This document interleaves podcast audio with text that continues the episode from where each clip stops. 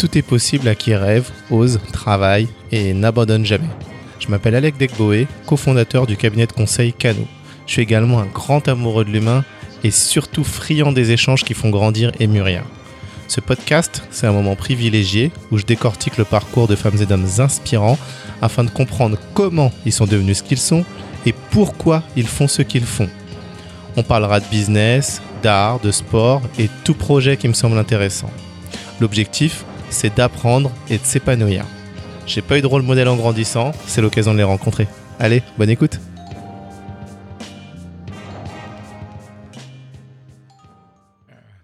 Bonjour Olivier. Bonjour. Bonjour cher auditeur. Aujourd'hui, j'ai l'honneur d'accueillir et de recevoir le PDG cofondateur du groupe Trace, monsieur Olivier Laouchez. C'est comme ça qu'on prononce d'ailleurs? On peut dire ça, on peut dire ça. Moi, je suis très inclusif, hein. Laouché, Laouchez. Mais la plupart des gens m'appellent quand même Olivier. Il y en a qui m'appellent Boss, il y en a qui m'appellent OL. Ah d'accord. Et, euh, ma maman m'appelle ma petite Olive parce qu'elle pense que j'ai toujours 4 ans et demi. Ah. Donc, euh, Moi, je suis toujours le bébé de ma maman aussi. Mais le groupe Trace, c'est quoi? Alors, fondé en 2003, Trace est une plateforme mondiale dédiée aux cultures afro-urbaines et à la réussite des jeunes. Trace produit des programmes audiovisuels et éducatifs et édite 26 chaînes de télévision, 100 radios FM et digitales et 4 plateformes digitales. Trace touche 350 millions de fans dans 180 pays. Est-ce que les chiffres sont exacts? Oui, mais ça progresse tous les jours. Hein. On pourrait rajouter euh, plus de 20 millions de fans sur nos réseaux sociaux. On pourrait rajouter que euh, produit des centaines d'heures de programmes, hein, des, contenus exclusifs, aussi bien pour nos antennes que pour des clients comme Canal+, euh, Netflix, euh, TV5, M6. euh.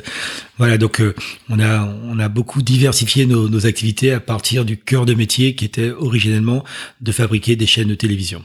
D'accord. Eh ben, écoute, on va y aller. Ce podcast, ça va être l'occasion de voir bah, pourquoi tu as souhaité créer un groupe comme celui-ci. Comment créer un groupe à partir de rien? Parce que, ouais, ça a été fait quand même from scratch. Euh, Est-ce que tu étais en train de dire la, la place de la TV dans un monde digital Euh, Voilà, je pense que c'est intéressant. Alors, pour commencer, comment déjà toi tu te présenterais? Écoute, ça dépend du public. Au- Aujourd'hui, euh, je crois que je suis là parce qu'effectivement, je suis le, le patron du, du groupe Trace. Donc, je me, pa- je me présente comme un, un, un entrepreneur à mission. Voilà. D'accord. Et euh, un entrepreneur, parce que euh, ce que j'ai fait, effectivement, c'est de l'entrepreneuriat. Et euh, j'ai toujours mis la mission au cœur de mon parcours, au cœur de ma vision, au cœur de ma motivation.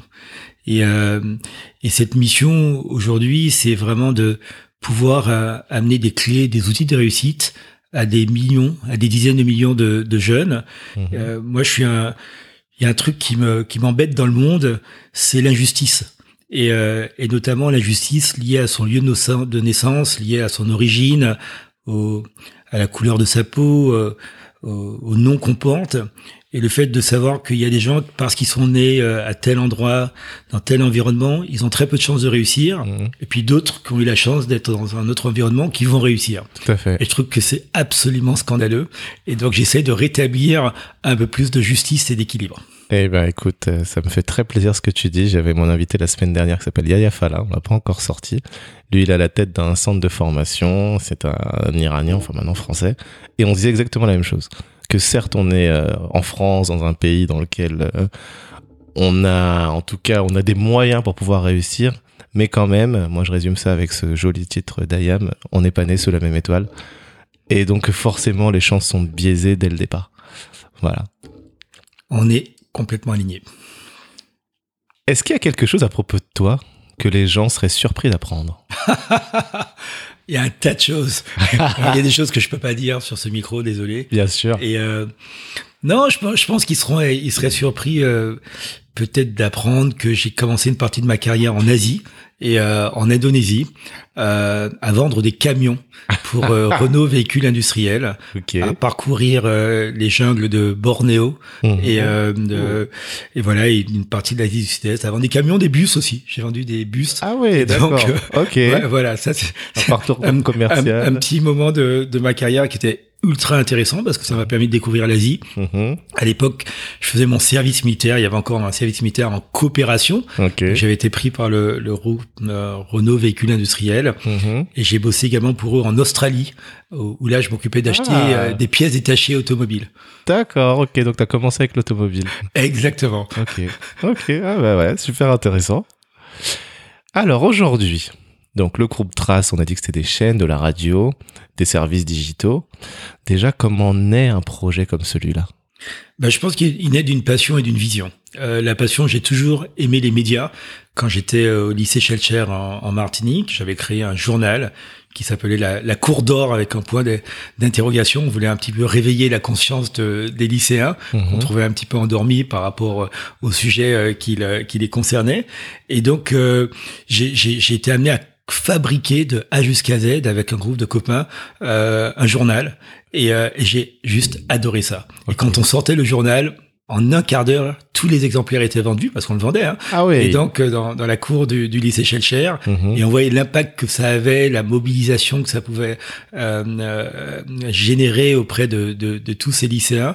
Et je pense que c'est c'est parti euh, de là. Ok. Et donc ça, c'est vraiment la, la, la, la, la, la- la passion. Et puis, Déjà, tu avais déjà donc ce sens de je veux réveiller les consciences, je veux leur montrer qu'il y a des choses qui se passent. Donc déjà, c'était présent dès le lycée. C'était présent dès le lycée. Mais la réalité, c'est que euh, j'ai eu la chance, moi, de, de naître en, en Martinique. Enfin, alors, je suis pas né en Martinique. Je suis né dans la banlieue parisienne, mais dès l'âge de 2-3 ans, euh, mes parents, qui sont tous les deux martiniquais, euh, sont rentrés en Martinique. Et donc, j'ai été, j'ai grandi là-bas. J'ai passé mon bac là-bas. Et c'est vrai que la Martinique, c'est une petite île. hein, c'est moins de 400 000 habitants, euh, 1080 km carrés, mais on a quand même produit en Martinique parmi les plus grands penseurs du monde Oui. que ça soit Aimé Césaire, que ça soit France Fanon, que ça soit Glissant, que ça soit Chamoiseau. Donc, on, on a une, une densité intellectuelle extrêmement puissante, Mhm. notamment de penseurs et de d'écrivains qui ont travaillé sur ces thèmes de la décolonisation, de la négritude, Oui. euh, de l'émancipation. Et, euh, et donc, quand on grandit en Martinique, en plus moi j'ai grandi, c'était la, la période des années Bob Marley, la période des, des années Cassav. Ah Quand- oui. quand on grandit dans- cet univers-là. J'ai envie de dire, c'est c'est pas la peine, à à moins d'être complètement fermé par rapport à son son son environnement, on est forcément influencé par ça. Bien sûr. Et, et, et je pense que j'ai été construit, ma conscience, Mhm. ma, ma vision a été aussi construite euh, par par tout cette euh, ces, ces inputs, que j'ai- émulation- que j'ai cette avoir, émulation, cette hein, émulation et stimulation. Et euh, j'ai eu la chance de rencontrer Aimé Césaire. Ah oui. bah, Voilà, parce que Wow. il était maire de Fort-de-France. Il se D'accord. trouve que mon, mon père le connaissait bien, donc. euh, voilà, c'est des, c'est des rencontres qui, qui marquent. Qu'est-ce que tu retiens tiens, de, de cette entrevue? Enfin, je pense Bah, que si, vu plusieurs fois. oui, mais- alors je, je, je l'ai pas vu en, en, en- en tête à tête. Il y avait Mhm. plusieurs personnes, mais d'a- d'abord je retiens l'idée d'un monsieur, mais vraiment un monsieur avec une bienveillance extrême, Ok. avec une attention extrême, un monsieur qui aime les gens, qui aime les gens. Aimé Césaire, qui quasiment toutes les semaines partait avec son chauffeur. Et il allait dans les quartiers de Fort-de-France et il s'arrêtait, il sortait de sa voiture, et il allait à la rencontre des gens. Ok. Et donc, euh, je pense que quand j'ai créé ma première chaîne de télévision en, en Martinique, qui était une chaîne de proximité, Mhm. je me suis dit à ce moment-là, on peut pas faire une chaîne pour les gens si on n'aime pas les gens. Et c'est vrai que moi j'aime les gens et je considère que quelle que soit la personne, même si c'est un, un anonyme dont on n'a jamais ent- entendu parler, il a des choses à dire. Il ou elle a des choses à raconter. Ça peut être un héros, c'est héros du quotidien, Mhm. qui sont complètement anonymes. Mhm. Et donc, euh, Césaire m'a donné cette conscience que au centre de tout, ce sont effectivement les personnes le plus important. Puis surtout, il m'a aussi permis d'ouvrir ma conscience sur le fait que nous n'avons pas vocation à être des jouets sombres au carnaval des autres. Ça, c'est un extrait de, de, de, de ces poèmes hors des jours étrangers. Ça veut dire qu'on on peut prendre en main son destin Oui. et on peut construire son chemin de vie et on peut avoir un impact euh, sur sa vie, peut-être celle aussi des, des autres. Tout à fait. Et ça, je crois que c'est c'est certainement l'une des phrases qui m'a le plus marqué dans Mhm. tout ce que j'ai fait dans ma vie. Nous, et le- la citation de ce poème, c'est exactement de ce poème, c'est exactement celle-là. C'est mon peuple, quand, quand donc cesseras-tu d'être un jouet sombre au carnaval des autres? Ouais. Et voilà. Et ça, ça a éveillé, je crois, ma conscience Ouais. très très tôt. Mhm. Et j'aurais pas, je serais pas devenu ce que je suis, je n'aurais pas fait ce que j'ai fait si j'avais pas eu cette phrase qui m'avait éveillé à ce moment-là. C'est magnifique. Et euh, ce podcast, c'est exactement ça. c'est de se dire qu'il y a, comme tu dis, les héros du quotidien, ces anonymes, ces femmes, ces, ces hommes qui font, qui se réalisent, qui sont pas forcément visibles et pourtant soit qui se lancent ou soit qui se dépassent. Et l'idée, c'est de montrer à tous qu'en fait, c'est possible. Exactement. Voilà. Quels sont les acteurs déjà qu'il faut réunir autour de la table quand on veut monter une chaîne de télévision? Alors, une chaîne de télévision, c'est une entreprise comme les autres. Donc, euh, il faut d'abord des experts de la Mhm. télévision. Il faut euh, ensuite euh, trouver du financement parce que ça coûte assez cher. Mhm. Il faut euh, des gens qui vont être des gestionnaires, des commerciaux, il faut des techniciens, il faut des journalistes, il faut des programmateurs, il faut donc euh, tout un ensemble de, de métiers. C'est vrai que moi j'ai eu la chance de créer ma première chaîne de télévision à 25 ans, Mhm. euh, ATV, Anti-Télévision, qui existe toujours en, en Martinique. Mhm. À l'époque, franchement, je connaissais pas grand-chose à la télévision, et donc j'étais allé chercher euh, des partenaires, et j'avais rencontré le Conseil supérieur de l'audiovisuel. Je leur ai demandé, mais quels sont les meilleurs spécialistes de la télévision locale en France et il m'avait dirigé vers une chaîne euh, locale qui s'appelait 8 Mont Blanc, qui était en Savoie, qui était opérée par euh, une société euh, qui avait été créée par deux journalistes, des anciens journalistes de France 3, André Campana et Jean-Charles Eleb, avec un, un partenaire qui s'appelle Laurent Sablic. Et, et je suis allé les voir. Je suis parti en, en Savoie, à Annecy, visiter leur chaîne de télévision. Mhm. Et euh, ils m'ont expliqué ce qu'ils faisaient. Et on partageait vraiment la même vision, les mêmes valeurs. Et, euh, et ils ont accepté de m'accompagner dans dans la création de, de la TV en, en Martinique. Mhm. Et, euh, et tous les journalistes qu'on a recrutés en Martinique ont été envoyés en, en stage en Savoie. C'était en hiver, c'était un petit peu difficile. Ah ouais, ça c'est. Ils, ah ont, ouais. ils ont énormément euh, appris. Et, euh, et moi, j'ai beaucoup appris. J'ai beaucoup appris en visitant. Puis je suis allé visiter un tas de chaînes de télévision dans le monde entier, au Canada, aux États-Unis, en France. T'as Ouais. fait de la veille quoi. T'as J'ai fait déjà de la veille. Et euh, à l'époque, on n'avait pas euh, Google aussi développé Ouais, qu'aujourd'hui. Et donc, on parle là de, euh, c'était en 1990, 91, 92. Mhm. Donc ça fait quelques années. Et, euh, et voilà, j'ai- vraiment appris le monde de la télévision en interaction avec euh, les, les médias. J'ai eu la chance aussi de pouvoir signer très tôt un partenariat avec euh, M6 et donc de travailler Ah. avec les, les équipes de Nicolas Taverneau qui est certainement un des meilleurs professionnels hein, de, de la télévision euh, euh, de, de tout le continent européen. Mhm. Et, euh, et sa vision, sa rigueur, euh, son sens du, du, du détail ont été pour moi aussi des, des, exemples absolument incroyables. Et euh, M6 à l'époque n'était pas ce qu'elle était aujourd'hui et qui Mhm. vient de racheter TF1 quand même. Hein. Bien sûr. Euh, C'était la petite chaîne qui monte et, euh, et ils nous représentaient. On avait un accord de régie publicitaire, donc ils vendaient de la pub pour nous auprès des annonceurs qui étaient en métropole. Mhm. Donc tous les mois, tous les deux mois, je venais les voir pour pour faire le point et puis j'apprenais avec eux comment monter un dossier, comment monter un projet, comment effectivement euh, euh, rentrer dans toute cette euh, mécanique euh, et, euh, audiovisuelle, les dimensions marketing, commerciales, C'était techniques, des sortes de production. Exactement. Non, non, non. Ok. Franchement, j'ai j'ai j'ai j'ai été à bonne école. Et alors, moi demain, si je veux monter une chaîne, combien il faut que. faut- Ça dépend complètement des, fo- des formats de, de, de chaînes. Aujourd'hui, de toute façon, euh, on ne montrait pas une chaîne comme on l'a fait il y, a, il, y a, il y a 15 ans ou il y a 20 ans. Mhm. Euh, il y a des réalités aujourd'hui, ben justement, tu en parlais tout à l'heure sur l'évolution du monde digital, Mhm. qui fait qu'on va plutôt monter une plateforme dans laquelle il peut y avoir une chaîne de télévision. Mhm. Mais ce qui est important, parce que finalement, les gens viennent à la télévision pour regarder des programmes, pour regarder des contenus, pour avoir Bien une sûr. expérience. Oui. Donc c'est vraiment les... Qu'est-ce qu'on met dans cette chaîne de télévision? À qui on s'adresse? Ok. Comment on veut entamer une conversation avec son public, comment on se différencie par rapport aux autres? Aujourd'hui, il y a des centaines de chaînes de télévision. Quelle est la valeur ajoutée qu'on apporte, qu'on va pas trouver chez, chez les autres? Voilà, il y a, il y a, il y a beaucoup d'éléments qu'il faut, qu'il faut aligner. Il y a Mhm. tout le temps des gens qui viennent me, me voir en disant on va monter ensemble une chaîne de télévision et tout ça. Moi, je les calme. Je leur dis vous savez bien, merci beaucoup, mais bon, c'est pas si simple que ça. Mhm. Et aujourd'hui, il y a trop de chaînes de télévision. Dans la réalité, Il y a il y a des chaînes qui vont fermer. Ouais. Donc si on n'a pas un positionnement ultra clair avec un modèle économique euh, qui tient la route, euh, on aura du mal à survivre. Sachant en même temps que les gens, même en digital, adorent l'expérience entre guillemets linéaire, un peu passive. Il y a des gens qui veulent à un moment appuyer sur le bouton play, Oui. regarder du programme sans avoir à interagir sur le programme toutes les 15 secondes. Bah, Et comme on est sur TikTok, là en moyenne c'est toutes les 11 secondes qu'on interagit. Donc euh, voilà. Donc voilà. Déjà, l'autoplay de Netflix, euh, Ouais. effectivement, il, il nous abrutit. Mais non, mais c'est c'est pourquoi ils ont créé l'autoplay Netflix. Le plus gros problème de Netflix, c'est le temps que les gens prennent pour choisir un programme de Netflix. Et et il y en a certains, Ah. il y en a certains qui décrochent parce qu'ils n'ont pas trouvé parce que l'interface, le, le menu de, de, de Netflix, même s'il est très bien fait, c'est tellement riche Oui, qu'il y a beaucoup de programmes, les gens sont paumés. Tout à fait. Et donc, à un moment, les gens, ils ont envie d'être rassurés, de pas se prendre la tête, d'où l'autoplay, d'où la, D'où la relinéarisation, effectivement, des programmes en forme de chaîne.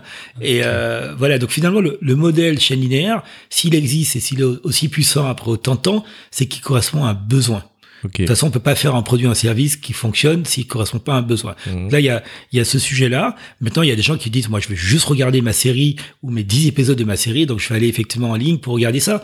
Mais voilà, c'est aussi un autre besoin. Ok. Et, et on- il y a une grande diversité. Il y a, je crois, 7 milliards et demi de personnes sur Terre. Ouais. Chacun a un mode de consommation qui peut être un petit peu différent. Mhm. Donc, c'est important quand on offre effectivement euh, et qu'on réfléchit à la création d'une chaîne de télévision de se dire, OK, quel contenu on veut proposer, quel public on souhaite viser, Oui. qu'est-ce qu'on amène comme élément de différenciation, quelle valeur ajoutée euh, on, amène, et quel type d'expérience on veut proposer. Est-ce qu'elle est linéaire? Est-ce qu'elle est à la demande? Est-ce qu'elle est hybride? Voilà, donc il y a toutes ces, ces questions qu'on doit se poser avant de prendre la décision de peut-être faire une chaîne de télévision. D'accord. Et aujourd'hui, euh, dans le groupe Trace, comment est réparti, euh, en pourcentage évidemment, Ouais. le chiffre d'affaires en termes de chaîne, de radio, d'expérience digitale Donc en plus, il y a même la plateforme, euh, maintenant vous allez proposer du propre contenu que vous êtes en train de créer. Ouais. Euh, aujourd'hui, c'est comment? Et toi, c'est quoi ta vision du coup sur les 2-3 ans? Si tu veux, aujourd'hui, notre chiffre d'affaires, alors et je, je peux le dire, on fait à peu près une trentaine de millions d'euros de chiffre d'affaires. Il est réparti en trois gros blocs. 40%, c'est, euh, ce sont des revenus de distribution. En fait, on vend nos chaînes de télévision à des distributeurs, des opérateurs qui vont nous rémunérer, que ça soit Canal+, euh, Orange, Bouygues. On a à peu près 200 clients comme ça dans, dans le monde. Il y a des opérateurs mobiles. Il y a parfois aussi des, euh, des compagnies aériennes, des plateformes digitales. Voilà, donc ça, c'est les revenus de distribution. Mhm. Ensuite, on a à peu près 40% qui sont des revenus de publicité. Ok. On vend de la pub sur nos chaînes, sur nos radios, euh, parfois des opérations spéciales, du brand content. Et 20%, et c'est la, la partie qui a la plus forte croissance, c'est des revenus qui sont liés en fait à de la fabrication de contenu et de la vente de ce contenu, mais qui sont liés également à toutes nos nouvelles plateformes digitales et euh, où euh, là aussi ça peut être euh, des euh, revenus liés à de la transaction. Euh, par exemple, sur une de nos plateformes digitales de vente de musique, euh, les artistes qui vont uploader leur titre sur la plateforme pour la vendre, pour vendre leur titre à Spotify, à Deezer, à Apple Music, vont payer un fees, hein, ils vont payer une licence. Donc Ok. là, ça nous fait des, des revenus. On a aussi euh, des revenus qui sont liés à, à la coproduction des programmes qu'on fabrique pour notre plateforme Trace Academia, donc avec des entreprises, euh, Google, L'Oréal, Mhm. Merlin, Schneider. On a une vingtaine d'entreprises qui nous accompagnent sur cette nouvelle plateforme et qui coproduisent avec nous des contenus et donc euh, qui cofinancent euh, ces, contenus.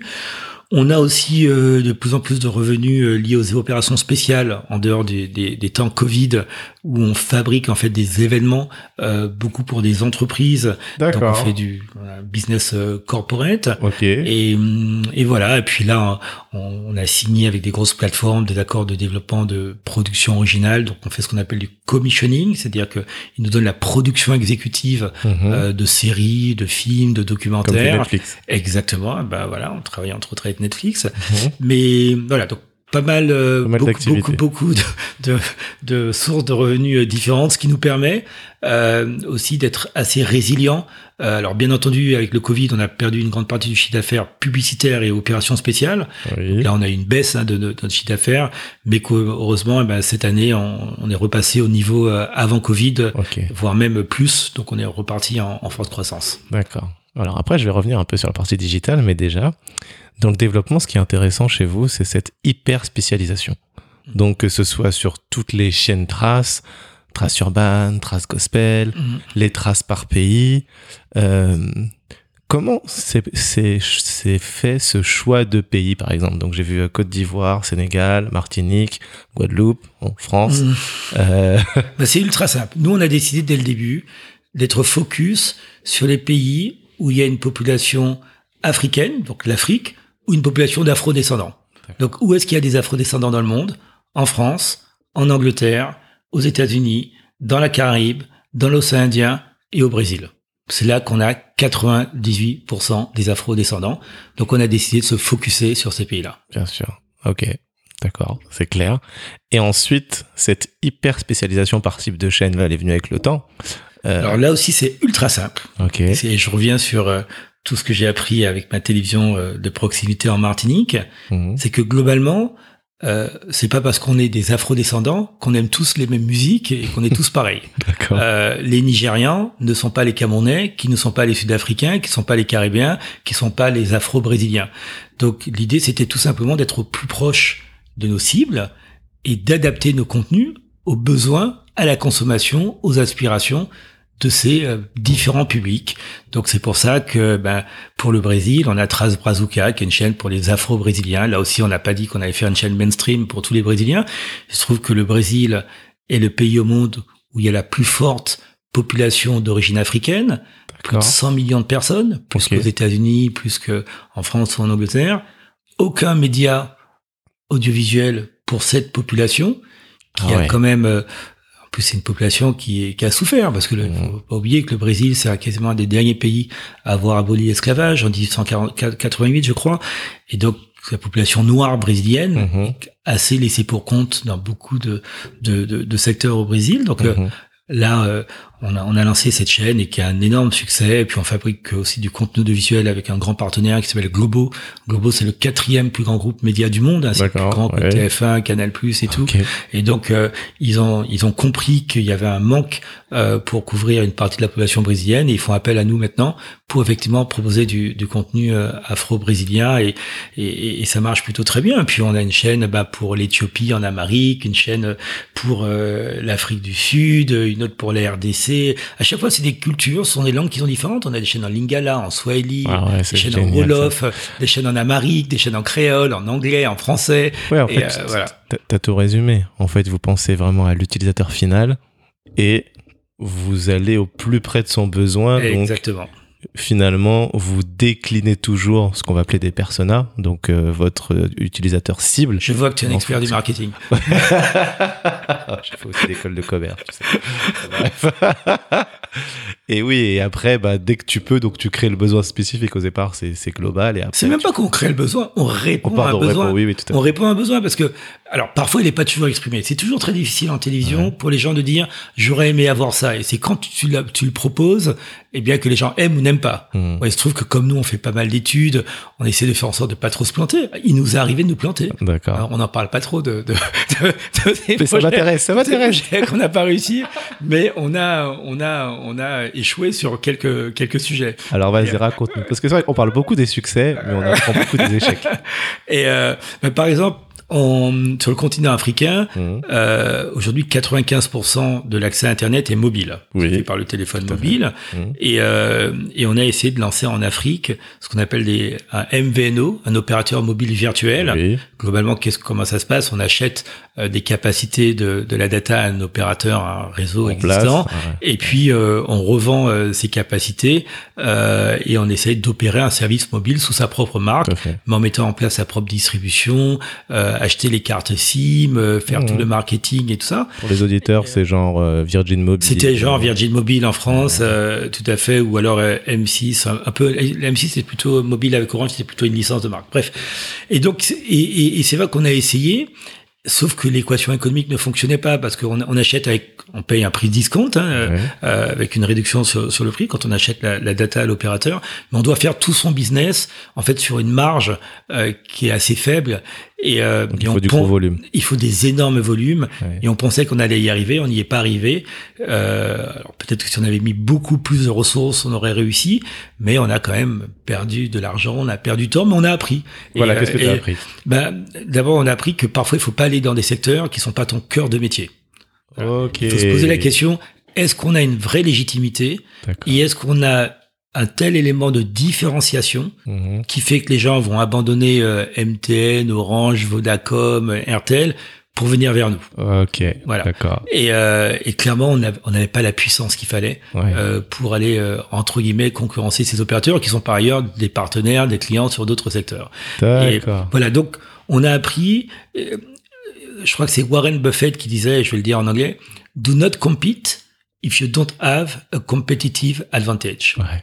Voilà. Et c'est des trucs basiques. Hein. Oui. C'est des trucs tout simplement basiques. Mhm. Je pense que chaque entrepreneur, quand il crée son, son business, se dit qu'est-ce que je vais faire que les autres ne font pas? Ah bah oui. En tout cas, c'est ce qui devrait se poser comme question. Ah oui. Malheureusement, c'est pas toujours le cas. Ouais. Moi, je vois beaucoup de gens qui m'appellent. Olivier, on voudrait faire comme Trace. J'ai dit, mais d'abord, pourquoi je vais t'aider à faire comme Trace et donc créer un concurrent de plus? Et puis, il y a tellement de choses à faire. Ouais. Pourquoi tu veux faire comme nous? Nous, on n'est pas capable de tout faire. Et c'est plutôt de te poser la question, qu'est-ce qui n'existe pas, qui correspond à un besoin, et créer effectivement une solution, une plateforme, une entreprise, un service qui va pouvoir effectivement satisfaire ce besoin. Ok. Ah, ça c'est une belle leçon. La production de contenu. Ouais. Je vais résumer un peu euh, pour les auditeurs en disant vous voulez être le Netflix afro-caribéen? Alors c'est très difficile. Bah, D'abord, vous avez tous suivi l'exemple de, de l'entreprise AfroStream de mon ami Ouais. qui malheureusement n'a pas pu aller jusqu'au bout de, de ses rêves, tout simplement parce que ça coûte une fortune. Je, je- je rappelle à tout le monde, Netflix, c'est 17 milliards de dollars d'investissement en contenu original tous les ans. Disney, cette année ou l'année prochaine, ça va être à peu près 20 milliards de dollars d'investissement en contenu original. Et tu rajoutes à ça HBO, tu rajoutes à ça Ouais. Paramount, tu rajoutes à ça Pluto, tu rajoutes à ça. Enfin, aujourd'hui, les plateformes, il y en a des dizaines. En Inde seulement, je lisais un article ce matin, il y en a 50 plateformes de, de, de, de streaming. 50 sur, euh, alors c'est un grand pays, 1 milliard 300 millions d'habitants, mais tout ça pour dire qu'en plus, plus on est niche, Oui. plus on est focus sur une thématique, c'est par exemple la, la thématique afro-urbaine ou afro-caribéenne, Mhm. eh bien, moins on a des chances de pouvoir amortir son investissement en contenu sur un public très large. D'accord. Quand Netflix fait Casa des Papel, Oui. quand ils font, ils achètent à Gaumont euh, Narcos, c'est des produits qui sont mondiaux, Tout de suite, c'est global. tout de suite, qui peuvent amortir sur leurs 220 millions d'abonnés. Ouais. Si on fait une série afro-caribéenne, Ouais. on va devoir l'amortir sur, allez, peut-être quelques millions d'abonnés si, dans un monde merveilleux. Ouais. C'est pas évident. C'est pas évident. Voilà. Ouais, on est- Donc nous, on a décidé de ne pas aller exactement sur le terrain Netflix. En plus, Netflix, à n'importe quel moment, peut dire, bah, sur mes 17 milliards, moi, je vais mettre un milliard pour de contenu avec, euh, effectivement, afrocentrique. Et, euh, et nous, on n'aura jamais ce milliard-là. Ouais, de- ouais, pour eux, c'est bon. Moi, je veux juste un milliard, alors que toi qui es même spécifique là-dessus, non, t'as pas les mêmes moyens. On est dans Exactement. d'autres ordres de grandeur. Ben voilà, donc c'est ce que je tu disais tout à l'heure. On va pas être aller en confrontation directe avec des plateformes qui ont mille fois plus de moyens que nous. Donc c'est à nous d'être imaginatifs, à nous d'être créatifs pour avoir une politique de contenu, une offre de contenu qui corresponde à des besoins, mais qui soit pas forcément la même que celle de Netflix. Donc le positionnement, ça va peut-être. Enfin, donc vous avez votre propre plateforme de distribution, mais tu pourras aussi très bien leur proposer du contenu On aussi. le fait. Aujourd'hui, nous, Netflix, c'est un très grand client de Trace.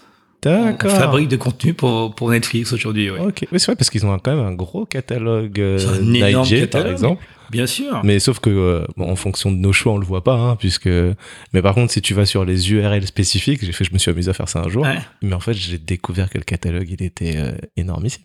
Il est énormissime, il est énormissime. Non, voilà, donc, et nous, on pense, alors, et c'est vrai qu'en travaillant avec Netflix, on apprend aussi beaucoup, et ça nous sert Ah. pour d'autres choses, Mhm. mais je crois que c'est, je vois pas des gens demain se désabonner de Netflix pour venir parce qu'on a de temps en temps quelques séries, un film. Voilà, nous, il faut qu'on propose, et là, et là, je vais pas tout raconter euh, ici parce que c'est trop, trop confidentiel et c'est trop puissant, et, euh, mais, euh, mais on est en train de travailler sur une nouvelle plateforme qui va exister dans quelques mois, et, et qui va en fait offrir une expérience absolument unique dans lequel il y aura une offre de contenu très forte, très affinitaire, très adaptée. Et euh, mais ces contenus ne seront pas que du contenu d'entertainment, pas de contenu, pas que du contenu de divertissement. Il y aura beaucoup d'autres choses qu'on est en train de, de, de créer avec euh, des équipes dans le monde entier, beaucoup de jeunes, parce que effectivement ils sont encore plus proches de, de nos cibles que de ma génération qui commence à être un petit peu âgée. Quel Et donc- as-tu? Alors écoute, euh, je crois que je suis né dans les années euh, 65 par là. Ok. Je vous laisse calculer. Tout à fait. Comme ça, les- déjà la moitié des gens vont pas faire l'effort de calculer, donc ils sauront jamais mon âge. Et donc, euh, En tout cas, tu fais très jeune. hein. Moi, je l'ai vu. je te remercie, je te remercie. Yeah. vraiment intéressant. Et euh, la question que je me pose maintenant, donc on a parlé de la production de contenu, on a parlé de ce positionnement, là tu nous as dévoilé la, la, la prochaine étape qui va arriver. Et j'ai vu, euh, je sais, oui je crois que ça fait un an que vous avez lancé Trace Academia.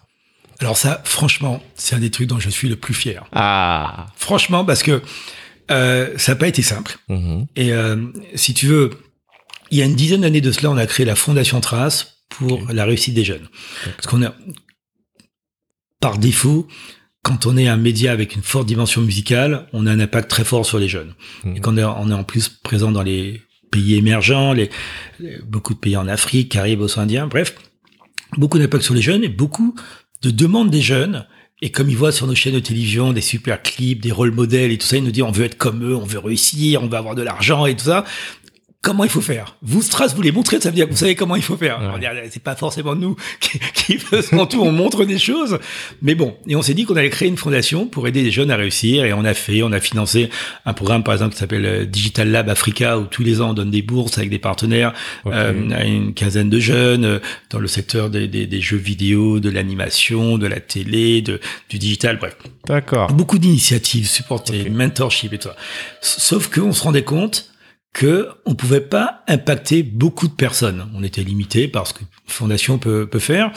Et on s'est posé la question avec les, les équipes de Trace, mais qu'est-ce qu'on pourrait faire qui pourrait en fait avoir un impact sur plusieurs dizaines de millions de personnes?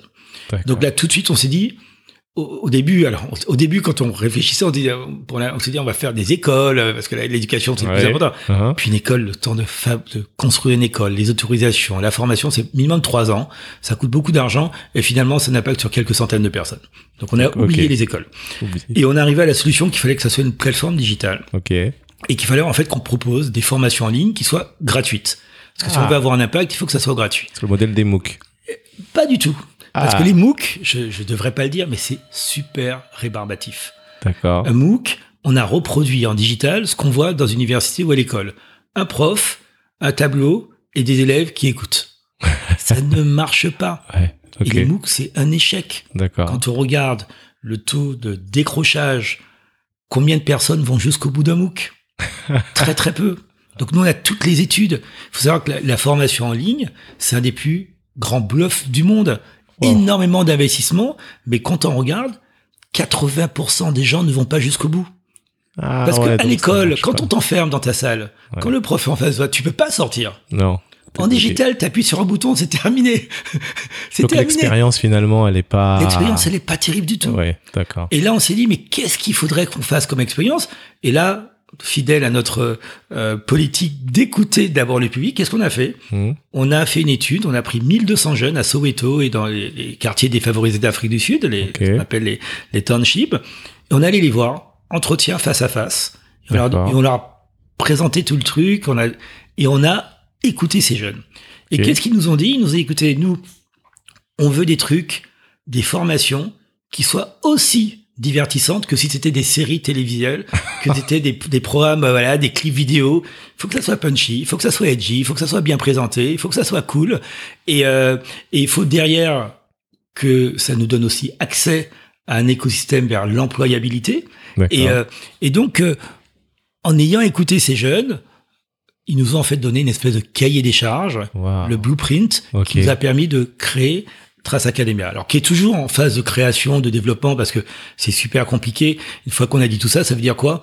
Que il faut qu'on qu'on crée en fait des parcours de formation en ligne qui soient des, c'est la- l'approche du storytelling, qui soient des super histoires, Ouais. super intéressantes, super engageantes, plus trouver des solutions pour que ça soit pas que des parcours de formation, mais que ça soit aussi des, des voies vers l'employabilité. Donc en, en résumé, on a décidé de créer cette plateforme digitale avec euh, des formations en ligne autour de trois thématiques Ok. l'entrepreneuriat, Oui. les métiers et ce qu'on appelle le savoir-être, les soft skills. Oui. On se rend compte d'ailleurs que le savoir-être, c'est quasiment aussi important que la technicité, Bien parce que la technicité, ça évolue avec le temps, Tout le temps. tandis que le savoir-être, soit on l'a, soit on l'a pas, et ça, c'est pour toujours. Ouais. Et donc, euh, on est en train d'investir pour fabriquer des centaines de cours, de formations, de modules autour de ces trois verticales. Ah, j'ai hâte de les voir. Et euh, alors on a déjà commencé, tu peux aller télécharger. Alors on a, on a une version bêta Ok. qu'on utilise en fait pour- en, en testing. Bien sûr. On l'a mise en, en mode open, elle est disponible sur Google Play, et sur euh, sur l'App Store, ça s'appelle Trace Academia. Mhm. Et, euh, et tu- je crois qu'il y a des cours qui sont surtout en anglais pour le moment, enfin ou des parcours. Voilà, et on utilise ça pour tester. Et là, on va sortir une deuxième version euh, en début d'année euh, prochaine, Mhm. avec certainement une cinquantaine euh, de, de métiers, euh, de parcours. euh, Et, et voilà. Et ce qui est très important aussi, le digital pour nous, c'est un outil. C'est pas du tout un objectif. c'est un outil parce que plus de digital tout le temps, d'abord, on se rend compte que ça peut poser des problèmes dans la, dans la vie des gens. Mhm. Mais surtout, nous, on croit Ouais. Et c'est pas une conviction. En fait, c'est aussi peut-être une conviction qui est étayée par des discussions avec les gens. On pense que la réussite, c'est dans la vraie vie. C'est pas Ok. trop dans le digital. Alors, il y a quelques influenceurs, un Faut sur que les 10 gens 000 qui vont essayer. euh. Mais il faut, voilà, il faut- les gens, c'est dans la vraie vie. Il faut qu'ils aient un appartement, une maison, Ah qu'ils aient oui. une famille, il faut qu'ils aient un emploi. On mange. Là, on n'a pas encore trouvé de nourriture digitale. Ah non. Tu vois, donc, euh, Ou t'es dans la pyramide de Maslow. quoi. voilà, tout, tout- ça. Et l'idée, c'est que on connecte en fait notre euh, nos, nos apprenants, nos, nos étudiants sur cette plateforme avec des solutions de réussite dans la vraie vie. Et, euh, et ça, c'est donc on crée en fait tout un écosystème autour de la plateforme. On entraîne. Là, on a on vient de créer un job à, à Trace, c'est responsable de l'écosystème. Donc dans chacune de nos filiales dans le monde, Oui. on a quelqu'un qui va mettre en place des partenariats avec des incubateurs, avec des agrégateurs, Avec des sites de physique. crowdfunding, avec le monde avec le monde physique, avec des entreprises qui donnent des stages, avec euh, des académies. Tu changes de métier là. Oui. Oui, Ouais, oui. en fait, non, non, non, on change de métier. Mais ce qui est intéressant, c'est qu'on utilise notre savoir-faire du divertissement Bien sûr. au service de la réussite des jeunes. Tout à fait. Voilà, donc c'est c'est un pivot de, de, de l'entreprise qui s'adapte en même temps au monde digital, Ouais. mais aussi qui leverage tous ces actifs, tous les actifs qu'on a construits pendant les Mhm. 18 dernières années avec euh, toutes ces filiales, cette implantation terrain, eh bien, on va l'utiliser pas seulement pour fabriquer du contenu ou vendre de la pub, vendre des opérations spéciales, mais pour mettre en place des solutions dans la vraie vie de réussite des gens qui vont être liés à des parcours de formation sur le digital. Moi j'aime bien hein, le. Ce que j'adore quand je fais des interviews comme ça, c'est le cheminement intellectuel des invités. Ouais. Et là, de ce que tu nous as dit, vous avez fait finalement ce qu'on appelle une réunion de consommateurs. Oui, oui, oui, on fait ça en permanence. Ouais. Voilà. Et donc déjà c'est de l'investissement.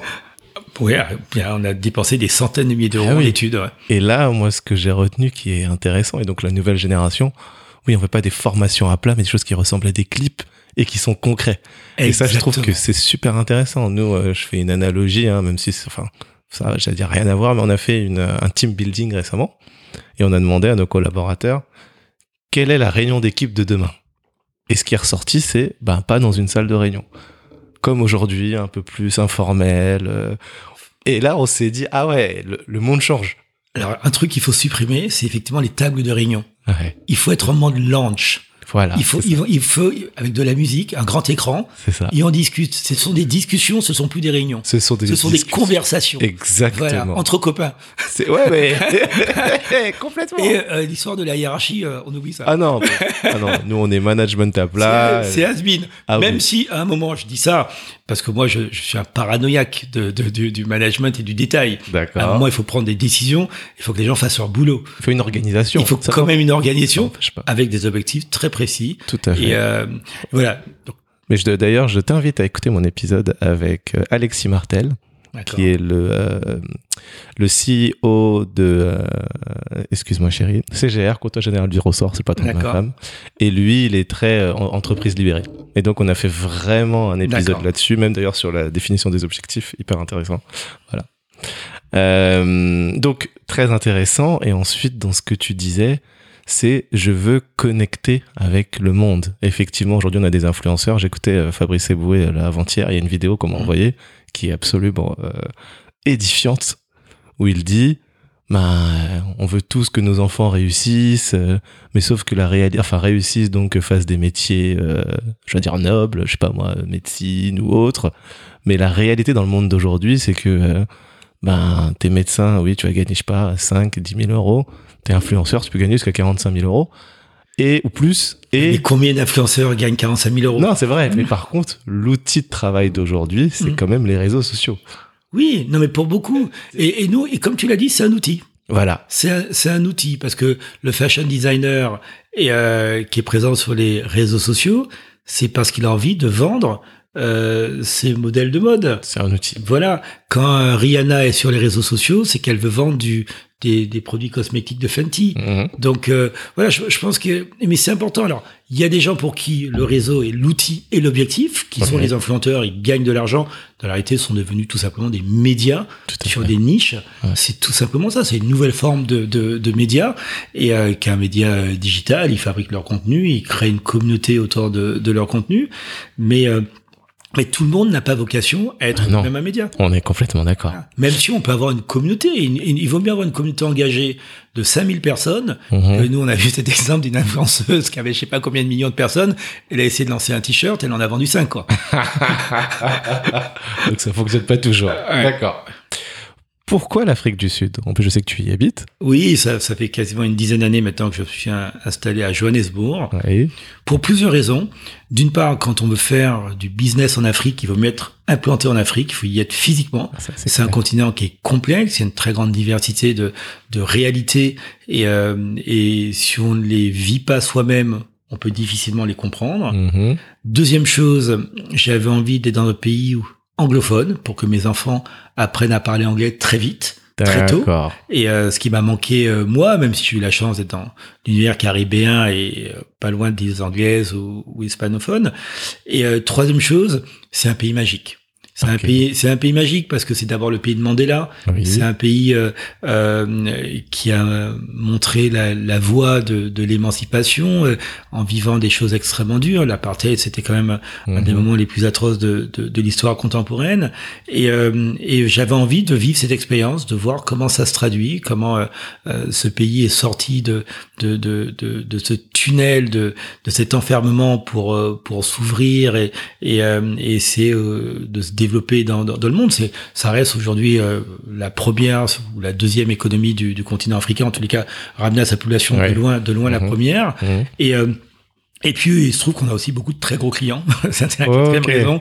Beaucoup de très gros clients euh, pour le continent africain qui sont basés euh, en Afrique du Sud. Et donc, j'avais aussi envie d'avoir une proximité avec, euh, avec ces clients. Voilà. Donc, euh, ça fait quatre bonnes raisons, sans compter le fait que c'est un pays absolument magnifique et que la, Oui, la, la qualité de vie qu'on a, qu'on a là-bas est absolument incroyable. Mais c'est pas euh, trop dur parce que tu, tu- non, il faut être vigilant sur les problématiques de sécurité, mais euh, une fois qu'on fait attention, ça fait dix ans que j'y suis avec Ouais. ma famille, euh, mais euh, on n'a pas eu de, de, de problème. Ce qui est génial aussi, c'est l'ensoleillement, c'est la qualité de la luminosité. Moi, c'est très important pour moi d'être au soleil le plus possible. Je comprends. Johannesburg est une des plus des grandes villes les mieux ensoleillées du monde. On a également une filiale à Cape Town, une filiale de, de production audiovisuelle. Cape Town, c'est absolument magique. Euh, c'est une des plus belles villes du monde, un peu des plus beaux sites du monde. À moins de 100 km de Cape Town, on a tous les types de paysages du monde, Mm. du désert en passant par la forêt équatoriale, en passant par la ville la plus moderne. Et Et- voilà. Donc là, bah, cette année, on a décidé d'organiser notre séminaire annuel. On fait venir tout le management, tous les, les dirigeants du groupe Trace. On va se réunir pendant une semaine à, à Cape Town euh, au mois de novembre. Sympa. D'accord. Ok. Si on fait un bilan sur cette partie euh, trace, déjà, pour toi, et je pose cette question à, peu près à tout- toutes les personnes qui viennent ici, qu'est-ce qu'un bon directeur général? Non, mais ça, il faut poser la question à mes, employés, à mes salariés, à mes, équipes. Non, mais c'est- bien entendu. D'abord, en moyenne, les directeurs généraux ont des, des, égos- un peu surdimensionnés. Ils pensent tous qu'ils sont géniaux. Euh, moi, moi, j'ai envie de dire, euh, les, les qualités pour être un bon directeur général, il y a une grande différence en- entre être un, un leader et un chef. Ok. Voilà. Il y a une dimension vision. Je pense qu'il faut pouvoir emmener les gens, embarquer les gens euh, vers un chemin de l'avenir, parce qu'on est toujours en termes de construction euh, embarqué dans un chemin. On est, on, on s'arrête jamais en se disant c'est bon, c'est fini, on va juste gérer le truc. Donc il faut à chaque fois se poser les questions, se remettre en cause, hein, ce qui est pas évident. En plus, nous on est quand même dans l'un des secteurs du monde les plus concurrentiels. C'est qui nos, nos vrais concurrents? C'est quand même Google, c'est Ouais, Facebook, c'est Instagram, c'est Spotify, c'est chaud. euh, voilà, c'est chaud. C'est des, des boîtes qui font ouais, 150, 200 milliards de, de dollars de chiffre Ouais. d'affaires. Nous, on est microscopique, Ouais, chaud. microscopique par rapport à eux. Donc, toujours se poser la question qu'est-ce qu'on fait pour encore exister l'année prochaine, dans deux ans, dans dix ans, dans 20 ans? D'accord. Donc euh, voilà, il y, a- il y a cette notion de, de vision. Mhm. Je pense que ça, c'est vraiment, ça fait partie des, des qualités du, du bon directeur général. Et puis ensuite, c'est comment on embarque les gens avec nous pour mettre en œuvre la vision. Tout à fait. Comment on exécute Mhm. et ça, c'est une autre histoire. Alors parfois, les, les directeurs généraux ont les deux qualités, la vision et l'exécution. Parfois, ils l'ont l'un des deux. Donc, il s'agit d'avoir des, des, des binômes. Et euh, voilà, je pense que c'est ces deux qualités qui sont essentielles, la vision et la capacité d'exécution. C'est quoi ton job au quotidien? Mon job au quotidien, c'est les deux. C'est penser à l'avenir, construire l'avenir, et puis de gérer une succession de, de tâches et euh, pour faire en sorte que euh, l'entreprise soit au carré euh, sur l'exécution de la vision, sachant qu'on est dans une entreprise où il y a une dimension créative forte. Donc euh, on a des entre guillemets des artistes aussi qui sont euh, des salariés et c'est pas toujours évident d'avoir la rigueur. Par exemple dans le monde du digital, le monde du digital c'est un monde qui est data driven. Mhm. Voilà donc il y a, y a des ce qu'on appelle des KPI, des Key Performance Indicators. Il y a beaucoup de de, de, de, de mesures de performance qui finalement sont assez faciles hein, parce que les, les, données remontent. Mhm. Donc on peut voir si ça marche, ça marche pas très très vite. Et, euh, et donc c'est pour une boîte qui était entre guillemets plus traditionnelle en termes de médias, qui est en train de devenir une boîte quasiment de tech avec des plateformes au centre de tout ce qu'on fait. Mhm. C'est une transition qui est très compliquée. Ah très très compliquée. Combien d'employés? Aujourd'hui, on a euh, 260 employés à peu près dans, dans, dans le monde. Et euh, voilà, donc, euh, donc, et surtout que comme ils sont très dispersés, euh, pour aligner tout le monde au même moment, d'où l'importance de faire ces séminaires dont je parlais tout à l'heure. Mhm. Et, euh, et puis, on a des niveaux de maturité qui sont différents. La, notre filiale du Brésil n'est pas notre filiale du Nigeria, qui est différente de celle de l'Afrique du Sud. Donc, donc, voilà, arriver à, à, trouver euh, les plus petits communs dénominateurs qui font qu'ensemble on, on, construit, on grandit, et euh, tout en respectant les intégrités. Euh, nous on a mis en place un plan d'empowerment, donc pour donner le pouvoir à, nos, à nos salariés. Mais donner le pouvoir, ça veut pas dire vous pouvez faire ce que vous voulez. Liberté d'action. Liberté d'action, mais dans le cadre. Un, peu cadré quand même. Bah, voilà. C'est Quincy Jones qui le disait dans, dans un de ses bouquins que j'ai adoré. Il disait à un moment donné, il n'arrivait plus à créer euh, donc c'est lui qui a fait l'album euh, de Thriller par exemple de Michael Jackson pour ceux qui connaissent pas. Et il a dit finalement là où il a été le meilleur, c'est quand même quand il avait un cadre. Et à partir du cadre, il a pu s'exprimer à l'intérieur. Et je me suis dit ok, oui, d'accord. oui, il vaut mieux parce qu'on on n'est on pas effectivement dans. Imaginons qu'une entreprise avec ses filiales, que chacun refasse sa stratégie et, et chacun ait sa vision, ça part dans tous les sens. Voilà. Et, et la réussite, notamment dans l'univers du digital, c'est le focus. Donc aujourd'hui, nous, 100% de nos investissements sont autour de deux choses. Mmh. Le contenu et les plateformes avec l'écosystème qui les accompagne, globalement l'expérience qu'on va proposer à nos utilisateurs. Tu as beaucoup parlé d'expérience. J'aimerais dire que c'est le mot-clé qui revient chez toi. Qu'est-ce que tu mets derrière la expérience utilisateur? Ben, L'expérience, c'est tout simplement c'est l'interaction qu'on va avoir avec un produit ou un service. Et cette interaction, elle démarre depuis le moment où on va voir la marque trace quelque part jusqu'au moment où on va euh, finaliser euh, son cours de formation et qu'on aura son certificat euh, validé par L'Oréal ou par Google. Voilà, c'est tout ce qui va se passer du premier point de contact avec l'utilisateur jusqu'à la fin de l'expérience avec l'idée qu'ils reviennent dès le lendemain. Alors on est même sur le parcours utilisateur. Voilà, donc c'est le parcours utilisateur. Mais c'est c'est pas seulement parce que le parcours utilisateur entre guillemets ça se limite à ce qu'on aura sur le digital, sur l'application, sur le site. Oui. Tandis que nous l'expérience, elle va plus loin. Par exemple, demain, euh, voilà, j'ai envie euh, d'être un joueur de basket. Euh, imaginons qu'on ait un partenariat avec Serge Ibaka, qui est un, joueur de la NBA qui est très proche de Trace. Mmh. Eh bien, on peut monter une compétition pour que les meilleurs jeunes qui auront suivi les formations sur l'univers du basket puissent rencontrer Serge Ibaka. Oui, et, et, voilà, donc ça, c'est une expérience dans la vraie vie qui va leur changer la vie. Ouais, okay. Voilà. Donc, on veut être en mesure de pouvoir proposer ce genre, ce genre euh, d'expérience et on va le faire. Et la bonne nouvelle, c'est qu'on a déjà quelques très, très gros artistes, mais des, parmi les plus gros poids lourds qui nous accompagnent sur la future plateforme qu'on va créer avec cet écosystème. Qui? Et... Tu peux nous dire qui? Non, non, c'est des noms, c'est trop, trop lourd là. Je peux pas. Oh là là, Mais c'est du très lourd, c'est du très lourd. Et, et, ce qui est intéressant, c'est que les, les artistes qui ont plutôt très bien réussi ont tous une dimension give back. C'est-à-dire que ils se souviennent d'où ils viennent oui. et puis se disent on a envie de transmettre et de partager. Ok. Voilà. Donc, euh, mais souvent ils savent pas trop comment. Ils n'ont pas forcément les plateformes pour ça. Ils ont bien entendu leurs réseaux sociaux. Ils sont ultra puissants sur les réseaux sociaux. Mais comment peuvent-ils impacter la vie de millions de personnes au-delà de leur donner de la musique, montrer des photos? Ben, Nous, on leur a mis une solution. D'accord. Euh, crypto-monnaie, NFT Alors c'est un sujet qu'on regarde beaucoup, euh, qu'on connaît assez bien pour pour différentes euh, raisons. Donc il y a une de nos plateformes Oui. qu'on va lancer aussi, qui va beaucoup s'appuyer sur la technologie de, de blockchain. D'accord. Et euh, alors cryp- crypto-monnaie c'est compliqué, on, on l'a vu avec la Chine euh, qui vient d'interdire euh, toutes les crypto-monnaies. Euh, ça pose des problèmes aussi réglementaires parce que ça permet d'échapper à beaucoup de réglementations. Euh, nous on aime bien la technologie qui est au service d'un besoin. oui. Voilà. La technologie pour la technologie, c'est pas trop notre truc. Oui, comme tu dis, c'est un outil pour toi. Voilà, c'est un outil, par exemple, ce qui est très intéressant avec la blockchain et, euh, et les NFT, c'est la, la, la dimension d'identification numérique unique, Oui. de traçabilité. Oui. Écoutez mon épisode avec Ibrahim Sissoko hein, pour savoir ce qu'est bien la blockchain, si vous voulez. Voilà. Et donc, euh, euh, l'idée de pouvoir dire demain sur un titre musical, sur un clip, on lui associe en fait une carte d'identité numérique qui fait qu'on peut le tracer et suivre ce qui va se passer dans, dans, dans le monde et notamment dans le monde digital et Ah, pouvoir quelque part arriver à monétiser, arriver à, à tirer effectivement un parti de ces, de ces datas, c'est super intéressant. Ah ouais. J'en dis pas plus parce que là aussi c'est alors c'est c'est encore une autre plateforme sur laquelle on est en train de, de, de, de travailler et qui va être complètement euh, euh, powered euh, par euh, par des technologies euh, blockchain. Intéressant, oui, là, tu, tu, oui, tu, vous allez clairement, vous faites un vrai virage numérique. Enfin, vous l'avez déjà fait, mais là, vous allez encore plus loin, je veux dire. Absolument, ouais.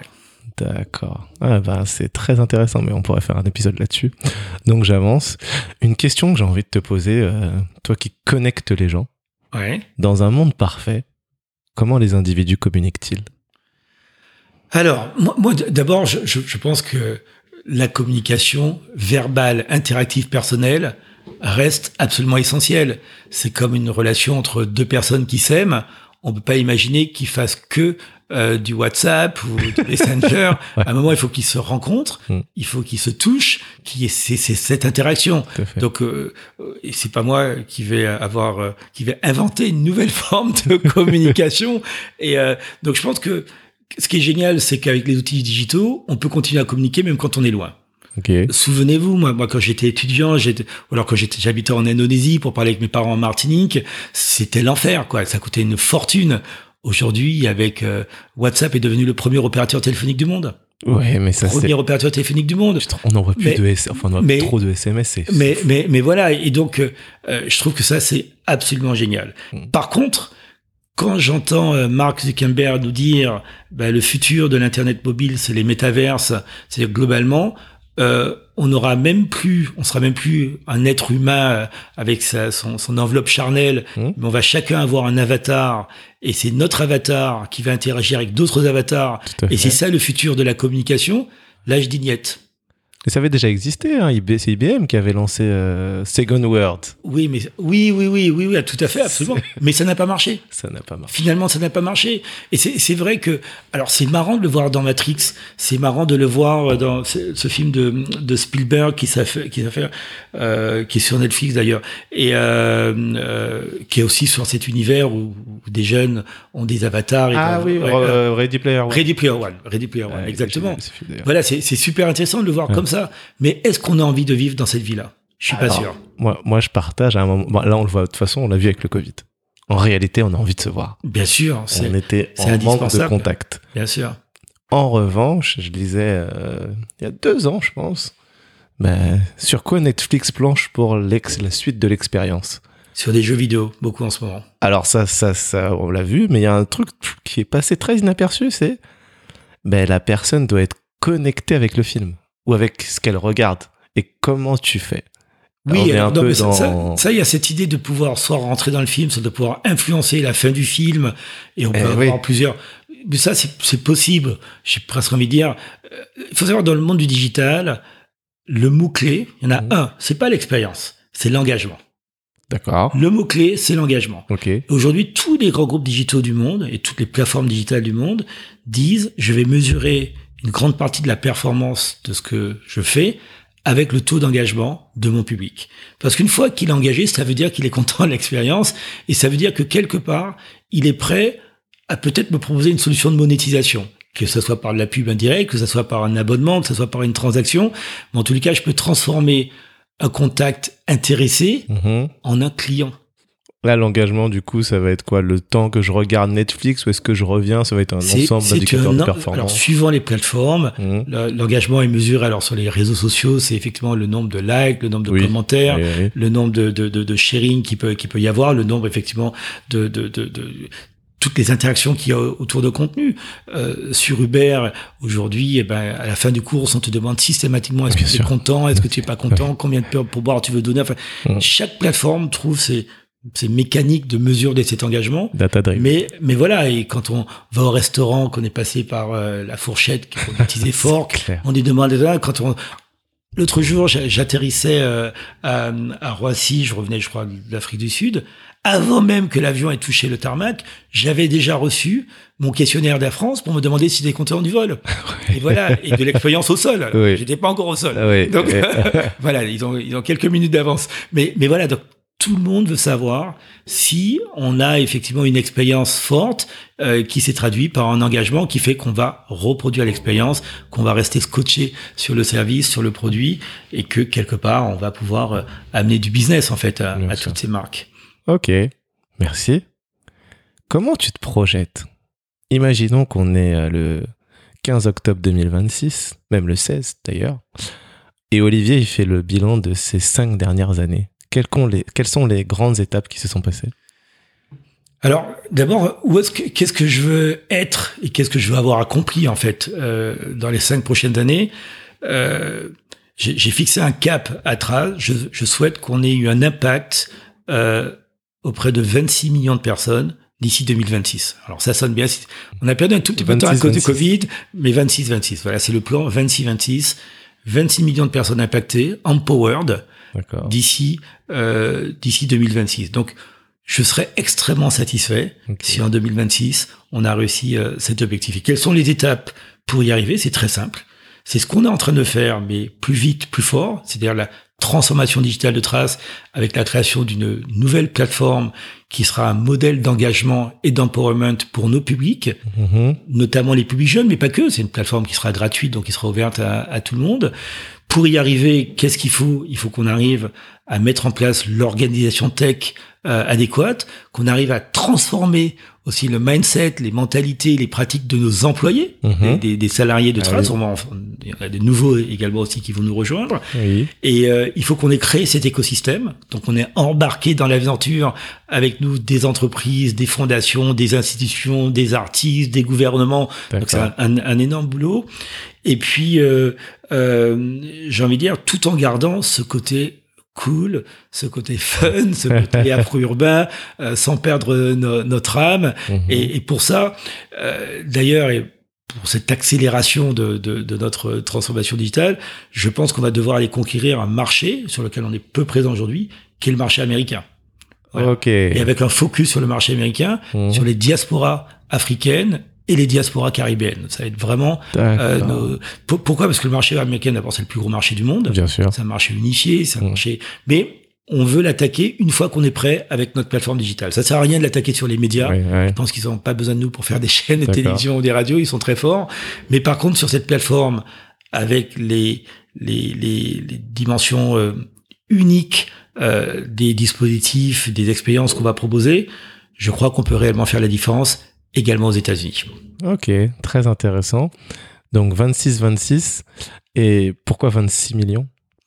Parce que 2026. Non, parce que D'accord. en fait, on a, on a calculé. Aujourd'hui, on a à peu près, on a entre 300 et 350 millions de personnes qui, qui nous regardent. Ok. Et, euh, et on s'était dit au début, euh, bah, si on arrive à transformer, et ce sont des téléspectateurs qui malheureusement parfois sont passifs, alors c'est très bien, mais Mhm. ils regardent la télévision, ça veut pas dire qu'il y a un niveau d'engagement très très fort. Parfois on fait même autre chose en regardant la télévision.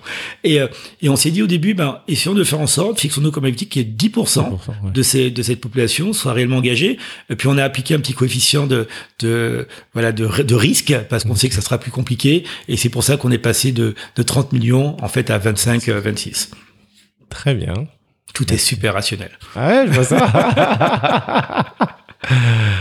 on arrive à peu près à une heure de podcast. On sait ce que tu fais. On sait où tu vas. Et on va revenir un petit peu maintenant d'où tu viens. Déjà, quand tu étais enfant, euh, qu'est-ce que tu souhaitais devenir étant grand? J'avais plusieurs ambitions. À un moment, je voulais devenir avocat. C'est peut-être ma, ma cette dimension. Je voulais euh, aider, euh, voilà, la, la, justice et aider les gens qui, euh, qui avaient besoin d'aide. Mhm. J'ai beaucoup hésité à devenir journaliste.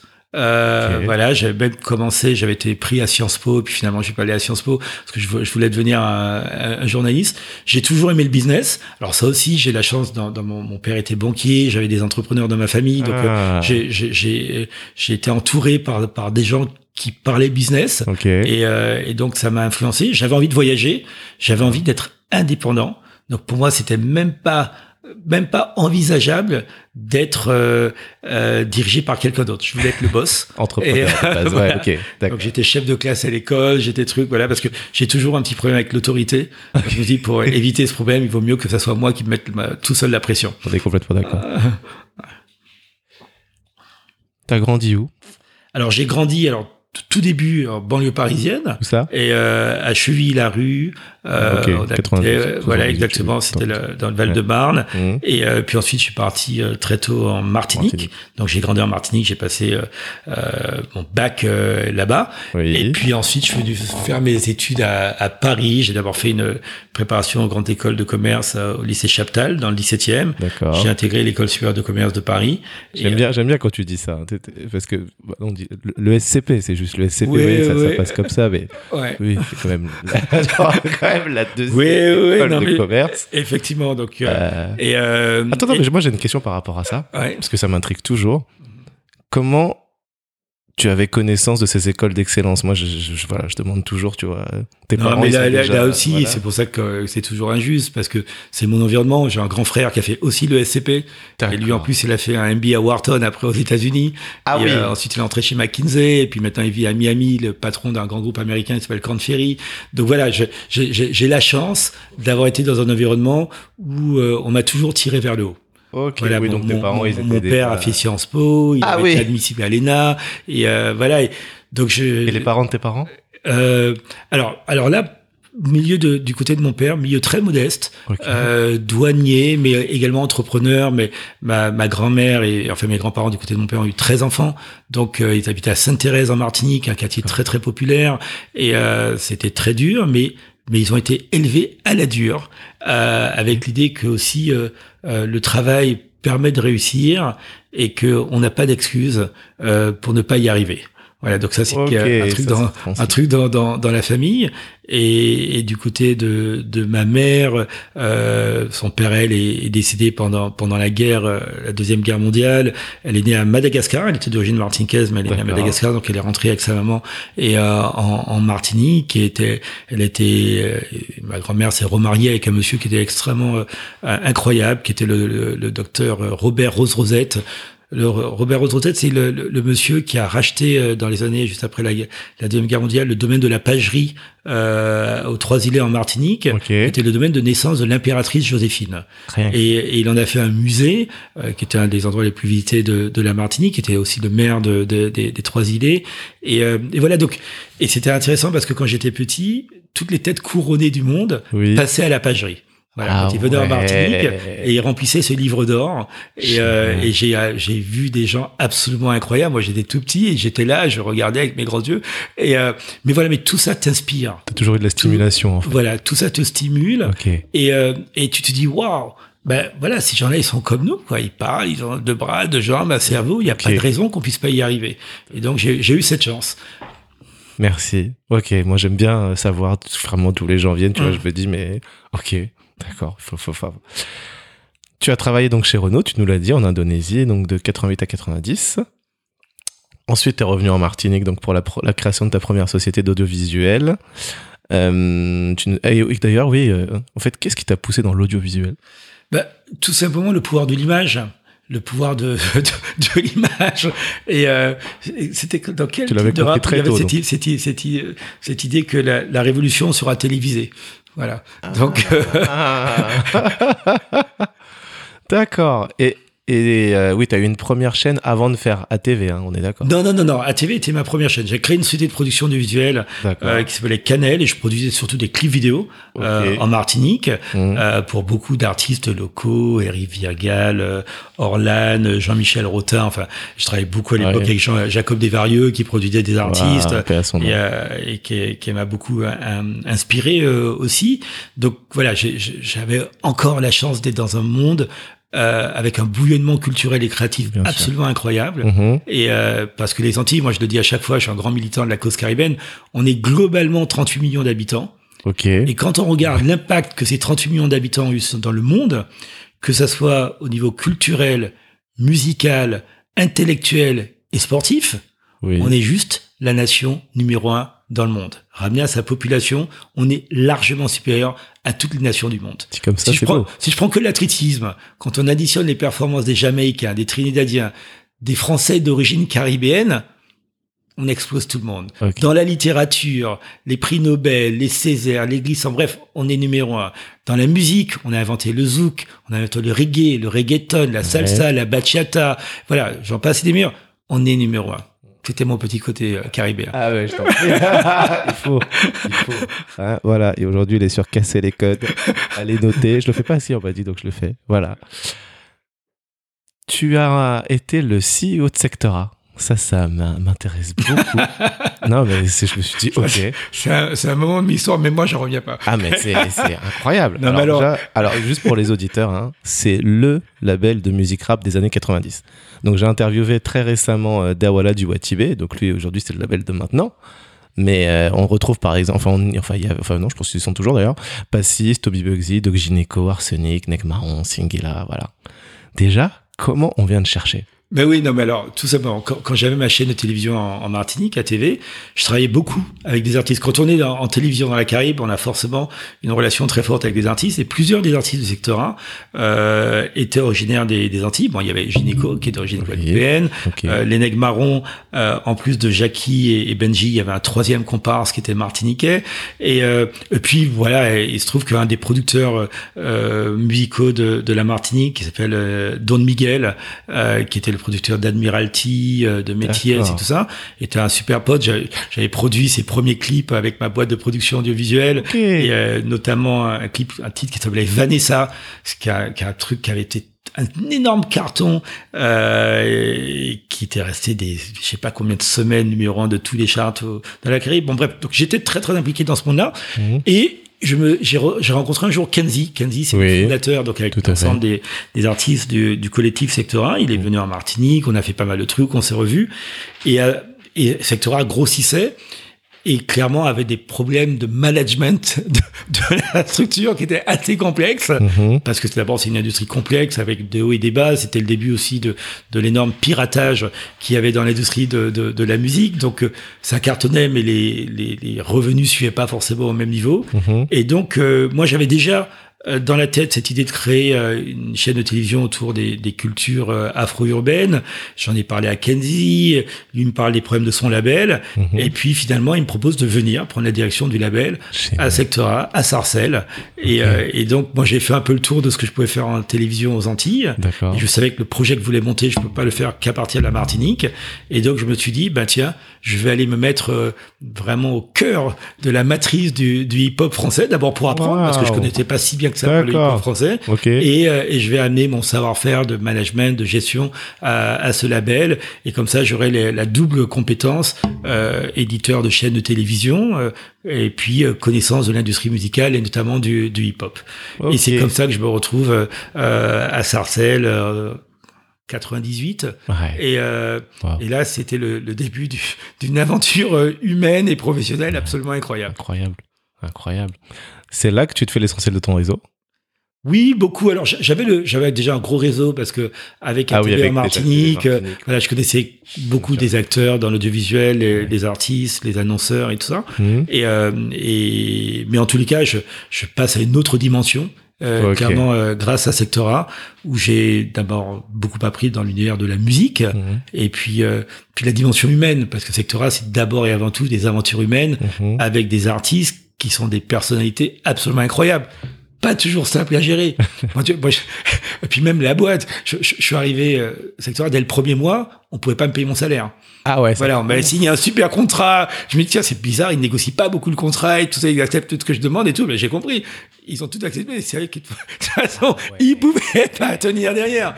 Et là, donc, euh, j'ai passé beaucoup de temps à remettre sur les rails financiers le label, à essayer de mettre des choses au carré. J'ai réussi une partie, euh, j'ai pas tout réussi, c'était très compliqué. Et euh, surtout que autour de Sectora, en fait, Sectora, c'est une structure juridique, mais chacun des artistes avait quasiment sa structure à lui. Donc, il fallait piloter des flux compliqués. euh, euh, Gynéco et Doc Communication, euh, Passy avait créé ISAP, euh, Lenec Baron avait Ah oui, créé euh, Première Classe. Et Tommy Buxley avait Chaud Lapin Production. Enfin bref, voilà, il fallait D'accord. ne serait-ce que comprendre tout ça. Et Secteur avait plusieurs filiales. Mettre tout ça, waouh, ça a été un truc. Qu'est-ce que tu retiens de cette période? Comme je l'ai dit, d'abord l'aventure humaine des rencontres. Je suis resté ami avec quasiment la plupart des, des, des, des artistes de Sectora. Euh, Jackie bosse avec nous à, Secto- à Trace, un des, des DA de, de, de la chaîne. Ok. Euh, il y a trois jours, j'étais avec Passy euh, à Montpellier, là sur le sommet Afrique-France. Et voilà, et on a partagé des choses très fortes. On a Ok. construit des choses très fortes. Euh, il y a eu des succès absolument incroyables. Euh, et puis j'ai compris aussi le.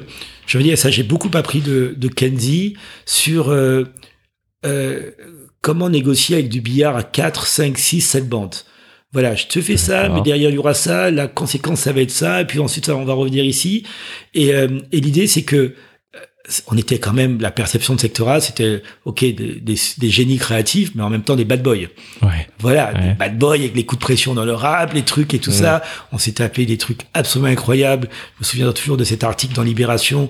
On a accusé d'avoir euh, racketté euh, et euh, violenté un banquier qui aujourd'hui serait en chaise roulante Oh, euh, dans, dans, dans les rues de Paris. Enfin, des, des trucs complètement fous d'ailleurs, qui étaient totalement fausses. ok. Et, euh, mais il a fallu gérer tout ça. On a dû gérer des crises, on a dû gérer des trucs, et, et, euh, et on apprend beaucoup euh, dans, dans, dans, dans ces moments-là. On apprend sur euh, la dimension humaine, Mhm. euh, le fait que la problématique de la discrimination en France, c'est pas un truc théorique. ok. On, on l'a vécu, on le vit encore. Hein, il y a sûr. un tas de choses qui qui vont pas, mais là on était vraiment au, au cœur du système. Et en même temps, et c'est là c'est là qu'on a vu la puissance du hip-hop. La le hip-hop, c'est pas seulement musique, c'est la voix, c'est l'expression d'une génération.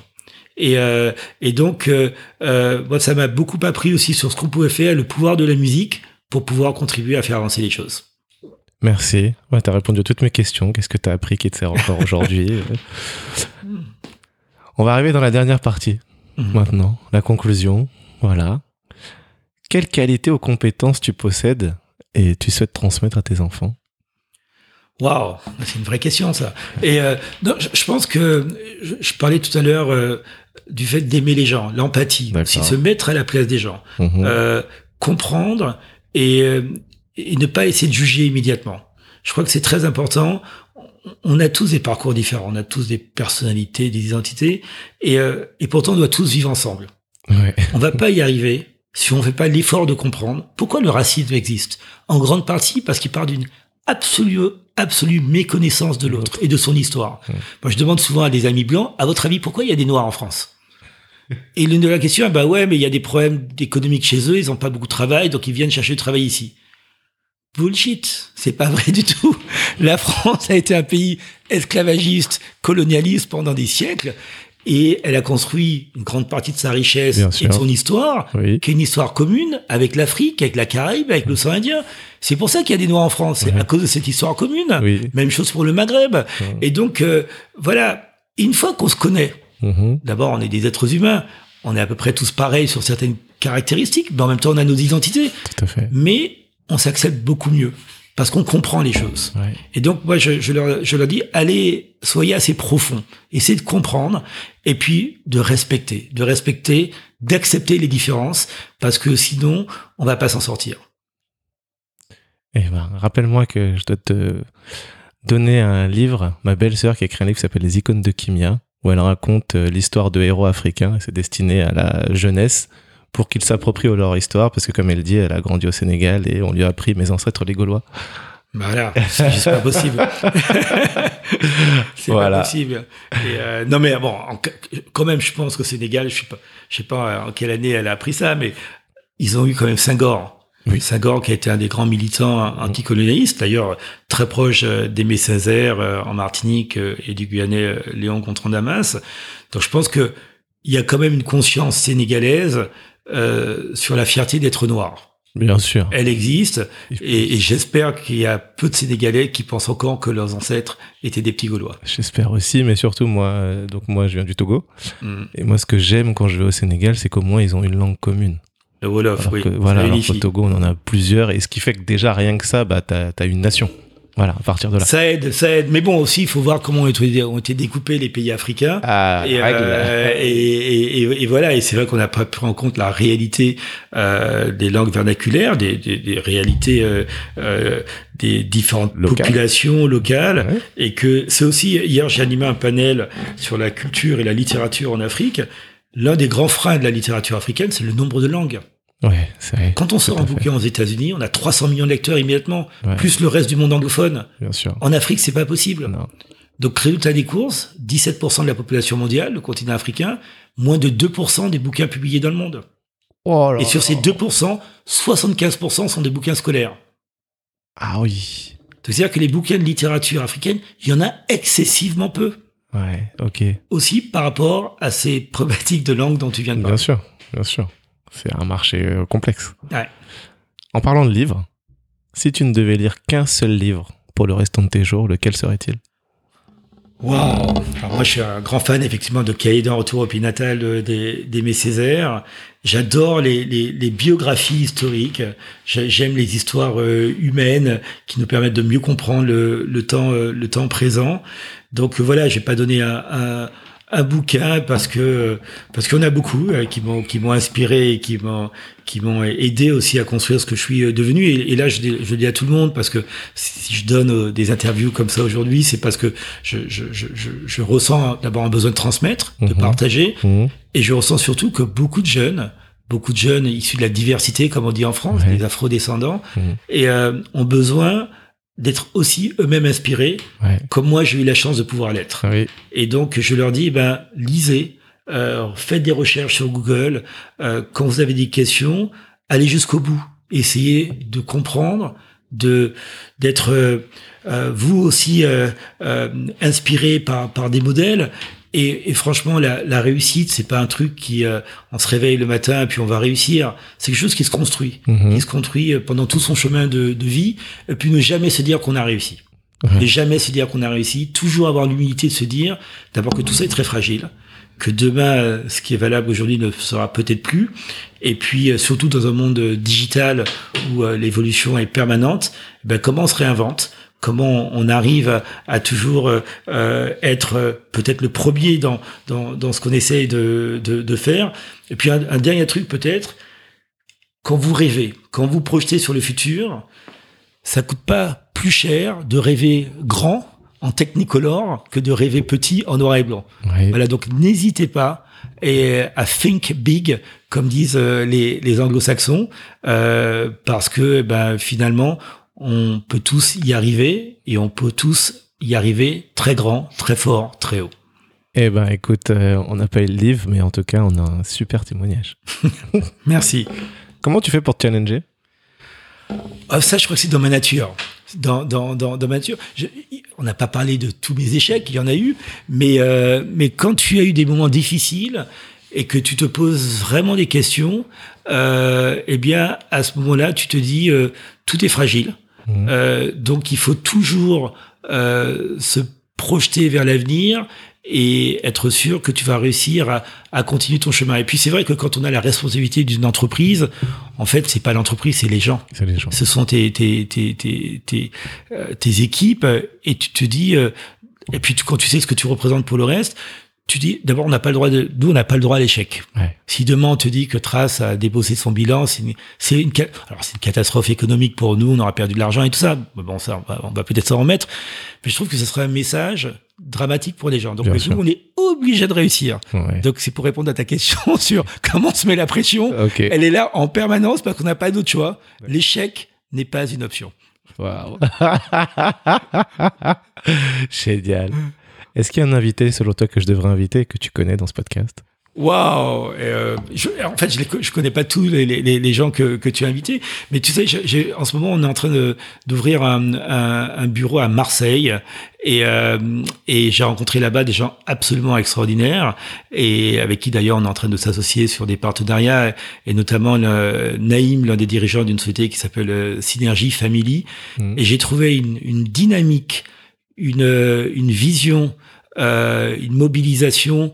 Euh, tellement aligné avec ce qu'on veut faire, avec des outils différents, mais une efficacité, une efficacité opérationnelle absolument incroyable. Donc je te donnerai ces coordonnées. Super, merci beaucoup.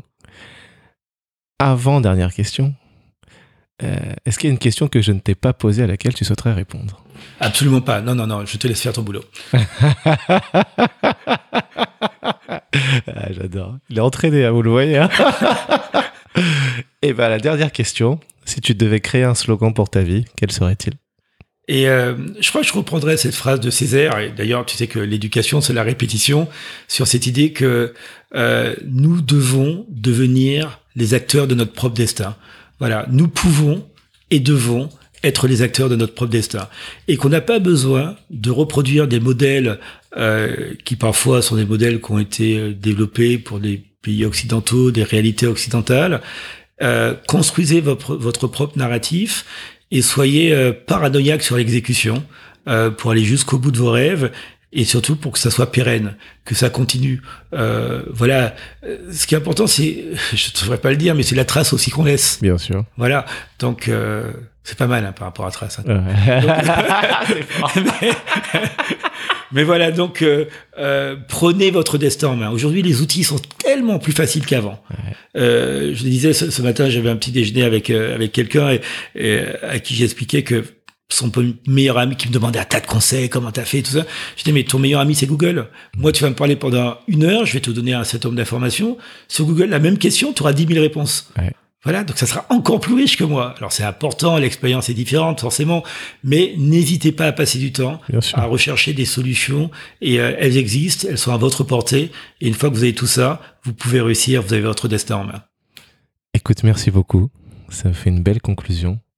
Euh, vraiment merci du temps que tu as pris pour être là parce que euh, ben là on est samedi matin, je sais qu'en plus tu prends l'avion tout à l'heure, tu as eu une semaine très chargée et pourtant tu es là. Donc euh, merci vraiment, moi je suis euh, super content d'avoir enregistré puis d'avoir appris euh, tout ça. Voilà. Ok, eh ben écoute, c'est moi qui te, qui te remercie et puis à la prochaine, comme on dit. À la prochaine. Félicitations, vous êtes arrivés au bout de cet échange. J'espère qu'il vous a plu et surtout que vous y trouverez des clés pour aller plus loin dans vos projets. Si vous avez aimé, un partage à une personne de votre entourage et une note de 5 étoiles sur Apple Podcast sont un vrai coup de pouce pour moi. Pour me faire des retours, proposer des invités, ça se passe à l'adresse contact@casserlescodes.fr. Merci encore, à très vite pour un nouvel épisode de Casser les codes.